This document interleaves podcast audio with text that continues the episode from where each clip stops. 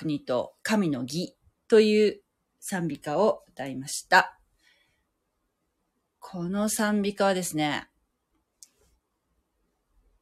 えっ、と、最初、普通にあの、神の国と神の義をって歌いましたけど、それに重ねて、後半の、ハレルヤってやるとね、えーハモります。だから、これね、二人、二人以上で歌うと、えー楽しい歌ですよ。はい。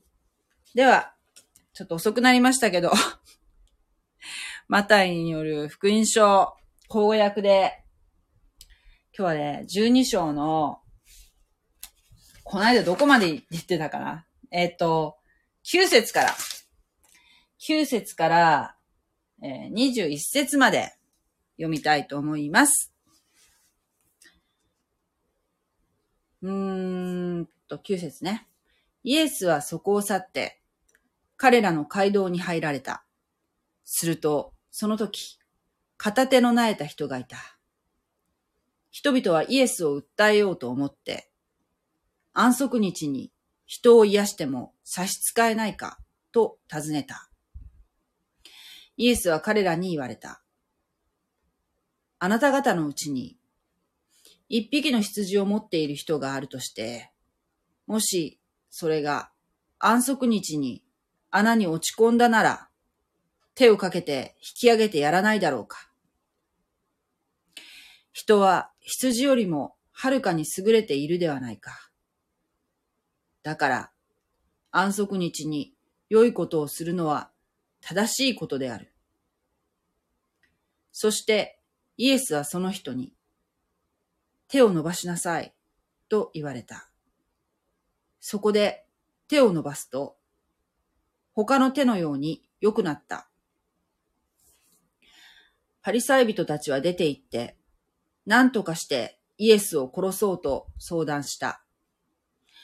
イエスはこれを知って、そこを去って行かれた。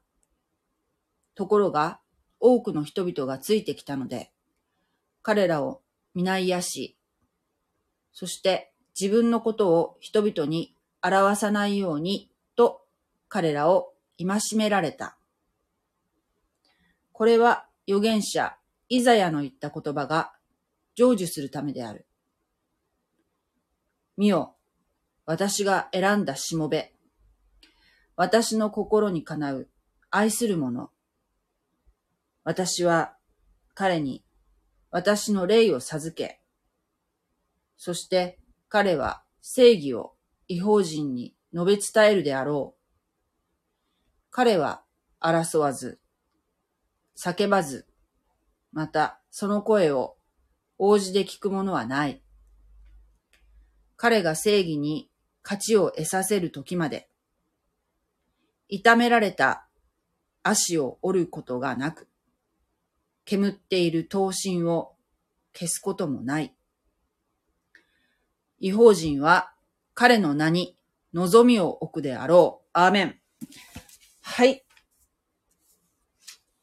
このね、12章は、マタイの福音書の中で、えー、ユダヤ人の、これ以降のユダヤ人の民族的な運命を左右する、えー、出来事が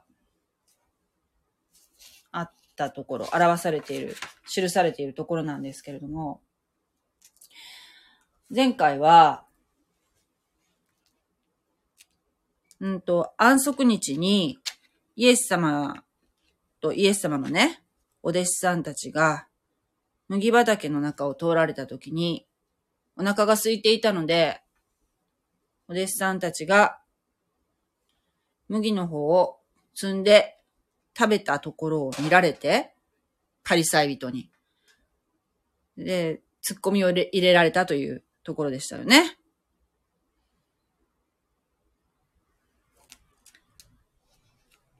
もうあのーなんとしてもね、こう、イイエス様を、の、なんていうの、火を見つけて、えー殺す理由を探している。ような状況なんですよね。で、もう、パリサイ人たちは黙ってこう最初は観察したり、観察段階から今はもういろいろイエス様が迷惑するようなもう質問をね、あれやこれや言ってきているような状況ですよね。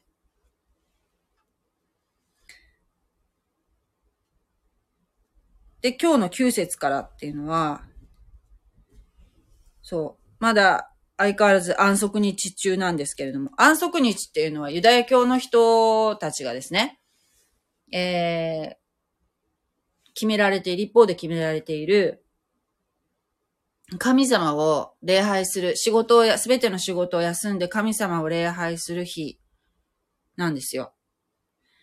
だから、えっ、ー、とね、金曜日の日没から土曜日の日没までが安息日、安息日になるんですね。その間は本当今もユダヤ人は、えー、例えばね、ビルのホテルとかのね、エレベーターのボタンすらも押さない。そうです。だから、えー、各回止まるように、もうセッティングしてあるそうなんですよ。ボタンを押すっていう行為も、えー、労働しているっていうふうにね、みなされるぐらい。で、その安息日には、みんな街道に行って、えー、神様に礼拝を捧げてるんですね。で、イエス様は、えー、ユダヤ人たちがね、集ってその街道に入られました。すると、片手が苗えた人がいたんですね。それで、えー、パリサイ人たちは、さあ、またイエス様を罠にかけようとして、この片手のない人を、イエス様が癒すかどうか。ね。安息日に人を癒すっていうのはね、基本的に、緊急、もう本当に命の、命がね、命に関わること以外は、以外では、えー、癒しをしてはいけない。安息日はね。というふうに、えー、そのパリサイ人たちの九伝立法では決められていたそうなんですね。だから、イエスがどうするかっていうところでね、わざ、わざとですよ。手の苗えた、片手の、片手の苗えた人をね、イエス様の前に置いたんですね。そしたら、イエス様はこう言われました。11節イエスは彼らに言われた。あなた方のうちに、一匹の羊を持っている人があるとして、もしそれが安息日に穴に落ち込んだなら、手をかけて引き上げてやらないだろうか。ね？私ね、YouTube の動画でね、もうこれは本当になんかすごいもの見たなと思って、これは本当にこう、本当この、この聖句の 状況をもう端的に表してるのですね、外国の動画だったんだけど、もうね、驚いたのがあったんですけどね。羊がね、子羊が、えー、そ、えー、溝に落ちたんですよ。バーって。溝の中にガクンと落ちて、で、男の子がね、子供、子供さんですよ。男の子が羊をね、えー、引っ張り上げようとして、一生懸命引っ張り上げたの、その子羊を。そしたら、その羊は何を思ったか、その助けられたのに、もう一目散にその、そこの場所から逃げて、バーッとその、溝沿い伝いにダーッと走ってったの、向こうに。そしたら、また溝に落ちたのよっていうね、すごい短い動画だったんだけど、もうね、なんかよっぽど慌ててたんだろうね。な、なんなのか、助けてもらったのになんか慌てて、またしばらくしたらすぐまた、また同じ溝に落ちたんだよね。なんかね、えー、聖書って人間を羊によく例えるんですけど、ほんと神様から見ると、人間ってそんな風に見えるんだろうね。と思いました、その時。ちょっと助けて、あ、落ちてるって神様が手を伸ばして、助けてやったのに、ね、助けてもらったとも知らずにまたバーッと走ってって、またすぐ落ちるって。もうほんと神様から見たらほんとそんな感じなんじゃない？人間なんて。ちゃんと前見なさいよ、みたいな。ねえ。まあ、それちょっと話が余談なんですけど、えー、羊ですら助けるでしょ？と。ね。で、十二節は人は羊よりもはるかに優れているではないか。だから安息日に良いことをするのは正しいことである。これ前もありましたけど、小から大への論証といって、これは、えー、ラビという、えー、ユダヤ人のそういう立、うんと、ユダヤ教の先生のことラビって言うんですけど、ラビがよく使う、えー、論証の方法だそうです。えー、まず、ね、羊、小さい例をね、小さいことすらやるんだから、えー、大きいものもそうだろう大きいものならなおさらだろうっていうふうにね、そういうふうに、こう、まず小さいものから例示して、大きいものの正当性を、えー、示すっていうね、論法があるそうなんですけども、これももうイエス様も、そういうね、ラビ的な、えー、その当時のラビ、ラビの使っている論証の仕方で、えー、立法学者に説明してるんですね。羊です。羊は助けるのに人間は助けないのかみたいな。もう、今ね、私たち日本人はそういう安息日っていう習慣がないので、すごくこのこだわり方に、そのユダヤ人のこだわりに、なんか奇妙なものを感じるんですけれども、でもユダヤ人にとってこの立法を守るっていうのは、ものすごく重要なことなんですよ。私たちが考える以上にね。で、その、立法、立法というか特にこの安息日を守らなかったっていうことで、過去に民族的に大失敗をね、してるので、それはバビロン保守とかね、アッシリア保守というものなんですけれども、えー、かつてもう、で、この状態だってそうでしょ。ローマ、ローマ帝国にまあ一応自治は認められてはいるけれども、このイエス様の時代ですらですよ。もうローマに、えー、ほほぼ、ほぼほぼ支配されてますからね。もうね、あの、神様からですね、心が離れたり、あと、的外れなことをしていると、えー、そういう状況になると、神様は、そのユダヤ人っていうのは選びの民なので、もう人類の代表っていうか人類全体のサンプルっていうんでしょうか。えー、ユダヤ人っていうのは、まあ、特別な存在なんですよ。なので、神様に、えー、の方向を向いていると、すごく祝福される民族なんだけど、個人個人を見るとすごくあの、なんていうの、ノーベル賞を取ってる人とかもすごく多い、多いし、えー、経営者としてもね、なんか、すごい有名な方多いじゃないですか、ユダヤ人の方っていうのはね。だからすごく祝福されるんですよね、もう、えー、生活全般もね。だけど、えー、民族的にですよ、神様から背いている状態っていう時は、えー、祝福ではなくて呪いを受けるというね、そういうもう運命づけられている民族なんですね。はい。で、だから、すごくその、なんていうの？立法をね、もう一度、その、そういう失敗を過去あったから、神様に従おうと思って、えー、その立法をね、一生懸命勉強するんだけど、ラビたちはね。だけど、それをね、なんか変な方向に行っちゃうんですよ。なんか知らないけど。変な方向に。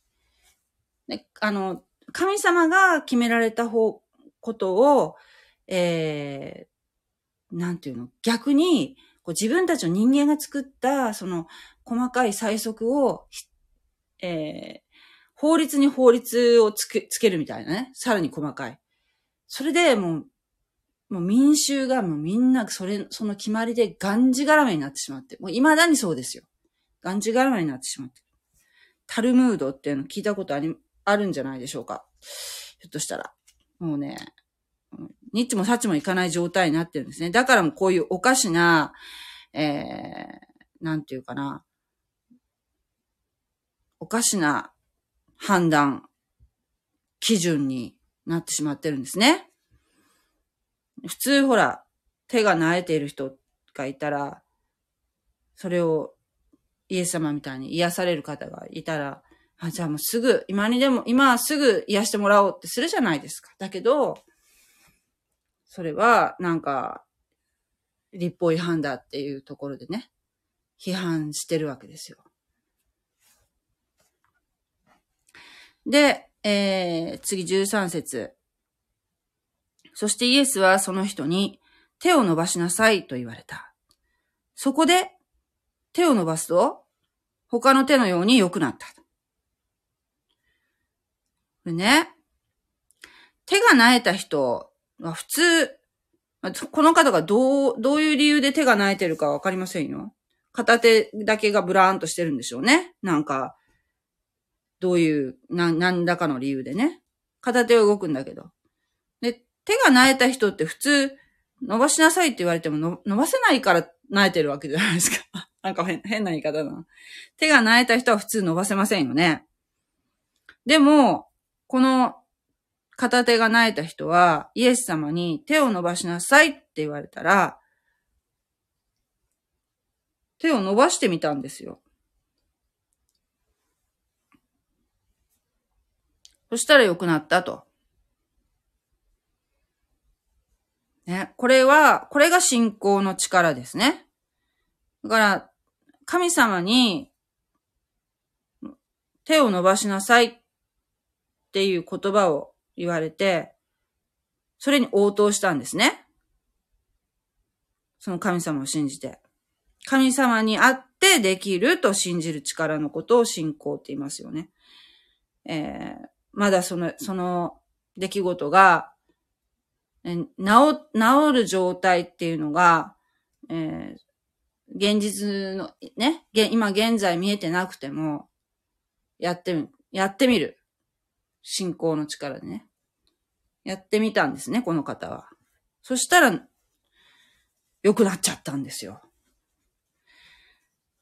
これは、えっ、ー、と、似ている事例としてね、有名なところで、ルカの福音書5章5節のところで、イエス、イエスのね、イエス様の弟子で、シモン・ペテロっていう人がいるんですけれども、えー、この方はもともとガリラヤ湖で漁師をしてたんですね。それで、えー、何？船でね、船から降りて網を洗っていたところに、えー、イエス様がね、その時来られて、シモン・ペテロをスカウトするんですね。そこのシーンなんですけれども、えー、4節5章4節ルカによる福音書のね、話が済むと、シモンに、沖へこぎ出し、網を下ろして、漁をしてみなさい、と言われた。シモンは答えて言った。先生、私たちは夜通し働きましたが、何も取れませんでした。ね？何も取れませんでした。で普通の人はここで終わるよね。だって漁師、漁師は、漁のことを、もうプロだから、分かってるわけじゃないですか。夜通し、えー、魚をね、取りに、網、あの、網を仕掛けてね、取りに行ったけど、一匹も取れなかったんだ。ね、しかももう夜が明けてしまってる。夜、夜にお魚取りに行くっていうのはどうしてかっていうと、魚っていうのは、えー、夜になると、上の方に上がってくるそうなんですね。だけど、もう夜が明けてしまうと、もう下の方に、海、あの、湖の底の方に行っちゃうから、もう、魚ってなかなか取れなくなっちゃう。夜通し、ね、ずっと魚取りしてたんだけど、取れなかったのに、もう今更行ったって、取れませんよと。今日は取れない。そういう時もある。っていうのは、もう、シモン・ペテロは漁師だからよくわかってる。イエス様大工でしょあなた。大工でしょ大工に何がわかるのっていうのが、心の中にどっかあったかもしれないけど、でも、このシモン・ペテロの、えー、良かったのは、しかし、お言葉ですから網を下ろしてみましょうってその後言うところなんですよね。それでイエス様の言う通りに、網を下ろすと、なんと、おびただしい魚の群れが入って、網が破れそうになった。ね。そこでもう一艘の船にいた仲間に火星に来るように合図をしたので、彼らが来て、魚を両方の船いっぱいに入れた。そのために船が沈みそうになった。これを見てシモン・ペテロはイエスの膝元にひれ伏していた。主よ、私から離れてください。私は罪深いものです。彼も一緒にいた者たちも皆、取れた魚がおびただしいのに驚いたからである。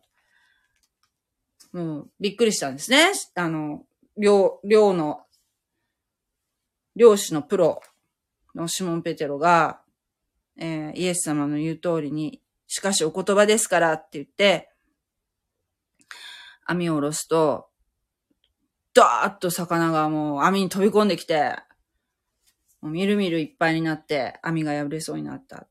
もうこれは普通の人じゃない。イエス様はただ、ただの人じゃないと。と、シモン・ペテロは悟ったんですね。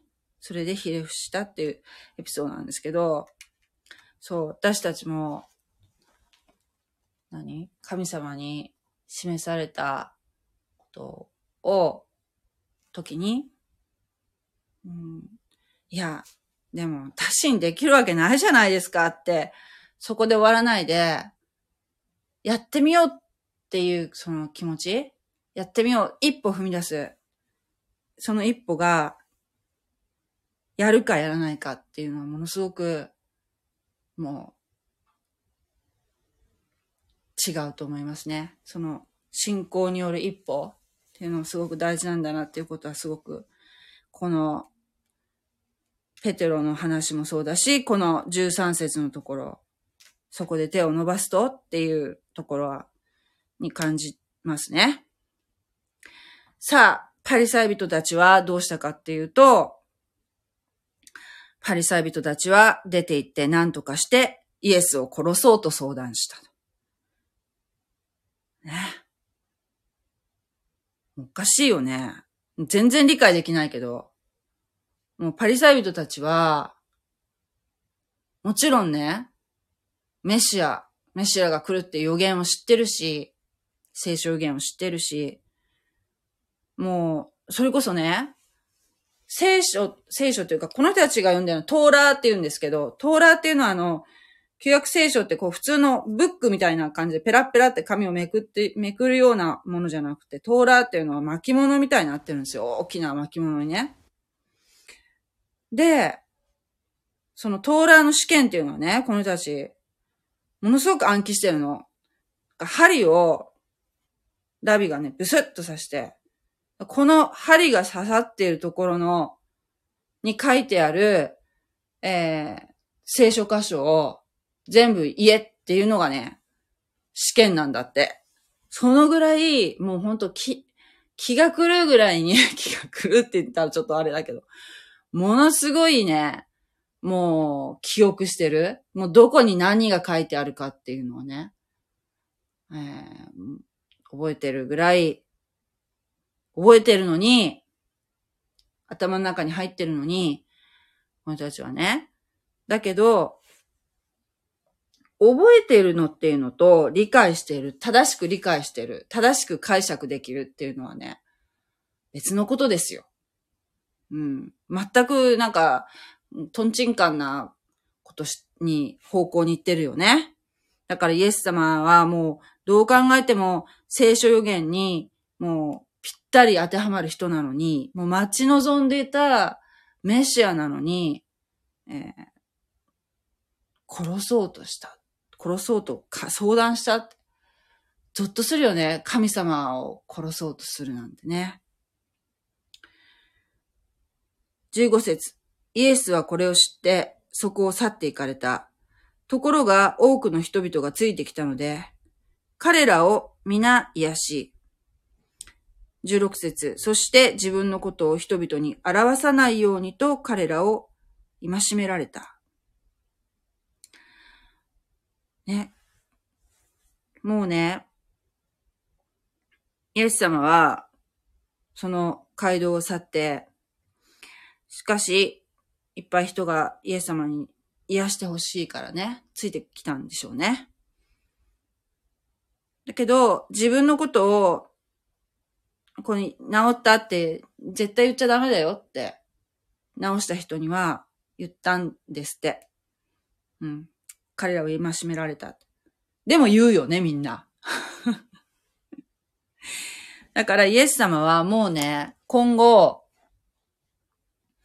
公式な場で、要するにこう、自分がメシアだよっていうところをね、示すためにする癒しっていうのは、もう絶対にしないって決められたんですね。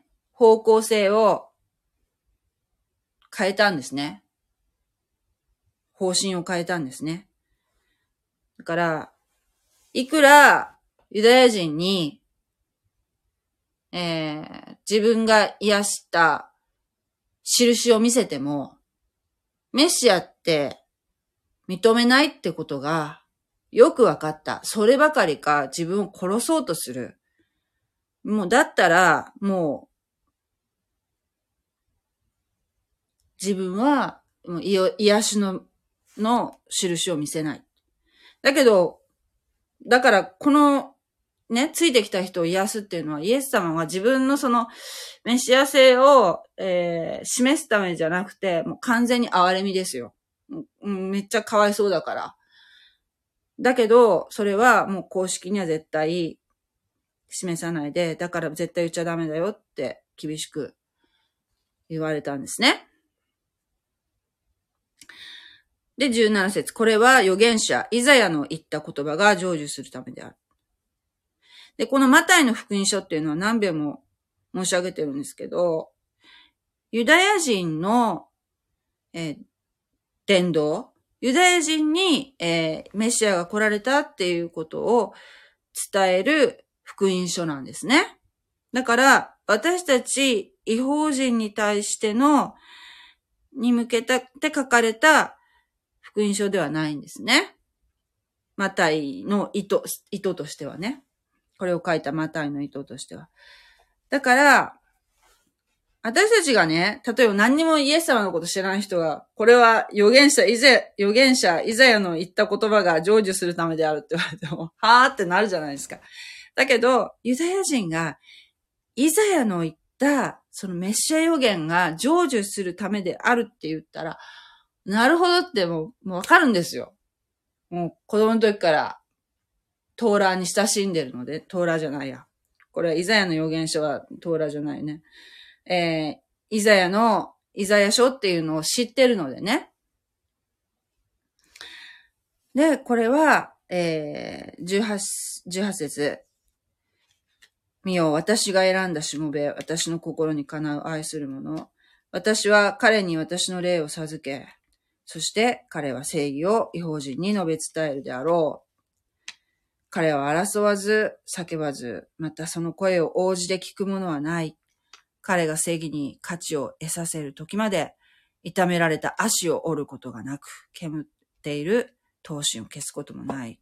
違法人は彼の名に望みを置くであろう。というのは、イザヤ書の42章に書かれています。イザヤ書42章。れはね、あの、イザヤ書っていうのは、いつ頃書かれたものかっていうと、なんと、イエス様が地上障害を歩まれていたのが、まあ、紀元1世紀ですよね。その700年前に書かれました。700年前にメシアが来られるということが予言されてたんですね。で、これがも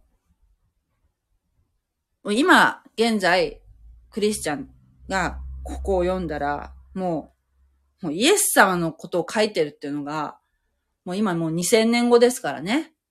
もうトータルもう全部、新約聖書もあり、旧約聖書もあり、全部トータルで、この日本人でもね、読むことができる。で、そう、そしてイエス様がどういう方かってことが、それで分かってた上で、ここのイザヤ書を読むと、もうどう考えてもこれはイエス様のことを書いてるって、としか思えないんだけど、当時の、当時のユダヤ人には分からなかったんですね。どうしてか分からないけど。この、えー、私の霊を授け、私は彼に私の霊を授けっていうところは、えー、精霊に、精霊様に満たされている。満たされたお方だっていうことがわかりますよね。そして彼は正義を違法人に述べ伝えるだろう。結局、ユダヤ人が、の救いっていうのが、民族的な救いっていうのが、もうこれ、拒否られたからね。この時点でなされなかったんですね。だけど、その救いが今度違法人に回ってきたんですよ。そのユダヤ人の救いっていうのが違法人にね。その今後、そのイエス様が十字架にかけられて、えー、葬られて、復活されて、天に帰られましたね。それから、まあ、2000年ほど経ちましたけれども、その2000年間、もう今まだ今日まで、えー、もう違法人の時代です。違法人が、えー、救われ、そして、キリストを述べ伝えるものとなりました。ユダヤ人の中にも、メシアニック獣と言われるイエス様をメシアと信じる方はいらっしゃいますよ。いらっしゃいますけど、民族的なには、イエス様のことは、えー、救い主とは認めてないんですね、まだ。で、じゃあいつ、ユダヤ人たちは救い主としてイエス様を認めるかっていうと、えー、観難時代っていうのはね、終わりの時っていうのが、もう一番最後、メシア、えー、イエス様がまた再臨されるんですね。再臨される前に7年間観難時代っていうのが来ます。その、もう本当に人類が今まで体験したことのないような、もう生みの苦しみと言われるんですけども、苦しい7年間があるんですね。その時にユダヤ人はイエス様がメシアだっていうことに気づくと言われています。その時、まあ、あの、いろんな説があるんですけど、その7年間の観難時代っていう時には、もう地上にはクリスチャンは取り去られていません。その時にユダヤ人は、ユダヤ人はもう聖書のこと、旧約聖書のことはね、ものすごい熟知してるので、イエス様がメシアだってことに気づいたら、もう誰よりも、世界中の誰よりも、メシアについて詳しいわけですよ。もう、ユダヤ民族っていうのはね、もう、骨の髄まで叩き込まれてるので、だから、今度はその時は、その苦しい7年間っていうのは、ユダヤ人が、えー、なんでしょう。もうクリスチャンがいない世界なので、ユダヤ人が伝道すると。イエス様についてね、伝道すると言われています。はい。彼は争わず叫ばず。ね、イエス様は平和の君なので、彼は争わず叫ばず。私その声を応じて聞くものはない。もうね、イエス様は、えー、もう、ユダヤ人にね、認められませんでしたから、もう公で示されることはもうこれ以後ありませんでした。で、この12章以降にはね、例え話というのがたくさん出すんですけど、これはもう信仰がないものには理解できないような例え話をされるようになってくるんですね。だから、その解き明かしは、えー、弟子にだけ教えられました。彼が正義に価値を得させるときまで、痛められた足を折ることがなく、煙っている闘心を消すこともないというのは、えー、要するに悟らないようなね、頑固な人とか、えー、どう、自分のことがね、もう、要するにもう、煙ってる闘心というか、もう火、灯火がもう見えないような、もう、ランプのね、もう火がほ、ほぼ消えて、ほぼほぼ消えてるみたいな、えー、状態ですよね。煙ってる闘心。どうにも、どうしようもないと思われるような人に対してもね、変わらない心で道を示されるお方であると。哀れみと忍耐がある方。ね。その人が神様に立ち返るまで忍耐強くイエス様は働きかけられ、待っておられます。違法人は彼の名に望みを置くであろう。違法人は彼の名に望みを置くであろう。違法人の光。イエス様は違法人の光となられました。それがイザヤ42章のにある、えー、メシア予言ですね。えー、と、口語訳では、違法人ってなってますけどね。ちょっとし、えー、っと、新共同訳では、ここの箇所はね、12章。えー、っとね、この間面白いなと思ったんだ。マタイの12章。ちょっと待ってくださいね。12章。新共同訳で、えー、あ、新共同訳も違法人は彼の名に望みをかけるか。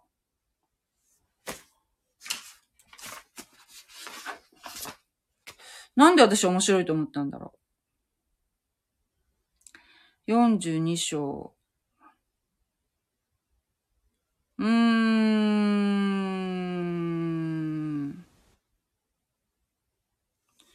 これはね、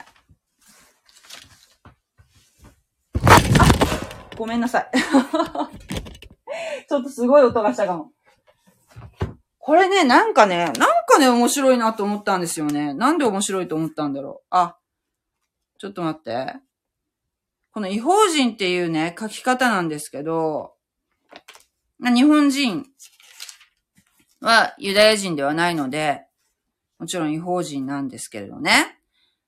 聖書ってなんかこう、こういうふうに書いてあるときは、これは違法人っていう意味だよっていうものとか、例えば星って書かれてたら、その、まあ、その前後の文章の中のその前後の意味とかいうものを考えてから判断しなきゃいけないんだけど、星って書いてあったら天使のことだったりするんですよ。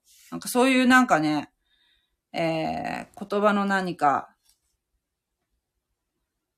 ああ、これもやっぱり法人は、あれ？なんだろう？なんかどっかになんか海って書いてあったような気がしたんだよな。海って書いてあったらね、違法人世界の象徴になるんですって。海ってなん、なんかでは、なんかには海って書いてあったような気がしたんだけど、これはもう、そのまま違法人っていいのかな？うん。すいません。なんかき伸ばしましたけど。なんか海とか書いてあるときはなんか違法人っていう意味になるそうですね。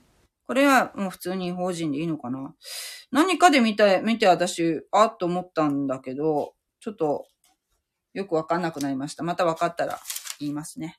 はい。今日はこの辺にしときます。すいませんね。もう12時になりますね。もう早く寝た方がいいですね。あ、じゃあ、ちょっとコメントを読ませていただきます。木下克美さん、こんばんは。えー、パリサイ人がイエス、イエスの弟子たちにまで九伝立法の首引きを当てがおうとしてたところまでかな。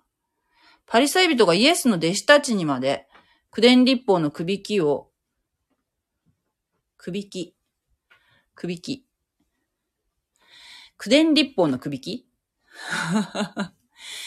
えっと、九伝立法、そうですね。あの、麦の話ですか？九伝立法の、あれですよね。首引きっていうのはこれね、悪い意味じゃないんですよ。あの、イエス様と同じ首引きっていうところで、えー、ですよね。まあ、その、縛り付けるという意味で言ってたのかな？言う、おっしゃってるのかな？えー、九伝立法ね。安息日ってなんだかイメージでは、えー、休ませてくれるために考えられたみたいに。そうだと思いますよ。休ませるために神様が。で、で、あの、奴隷も休ませなきゃいけないんですから。動物も。一週間に一回ぐらい休まなきゃダメでしょ、人間は。今なんかと10日連続で働いたんだとかね、えー 言ってる方とかもいらっしゃいますけど。やっぱり、今ね、週休2日とかなんか、割と当たり前になってきましたけどね。それ、土日休むって休めるところもあるし、そうじゃなくて、まあその一週間のうちどこかでこう休み、ポンポンと二日どっかで休むっていう場合もあるかもしれないけど。ね、あの、決まったその曜日一箇所ね、必ずその、そこが休みっていうのは、リズムができてやっぱ私はいいと思う。もう、なんかほら、例えば今週は月曜日と木曜日が休みで、次の週は水曜日と金曜日が休みでとかなるとね、なんかリズム、リズムがなんか悪いじゃないですか。まあ、そういうお仕事の方っていっぱいいらっしゃると思うんですけどね。ずっと365日稼働しているようなところで働いてる方はね。だけどやっぱちょっとなんか、えー、私、今の職場は日曜日は必ず休みなんですよ。日曜日は。そういうとこわざと選んだんですけど、えー、前働いてたとこはそうじゃなかったんですね。もうどこで休みが来るかわかんないって感じで。もう、全然今の方がいいですよ。やっぱり。やっぱどっかその1週間単位で7日間のうちの決まった曜日が必ず休みが来るっていうのは、なんかリズムができて、えー、いいと思いますね。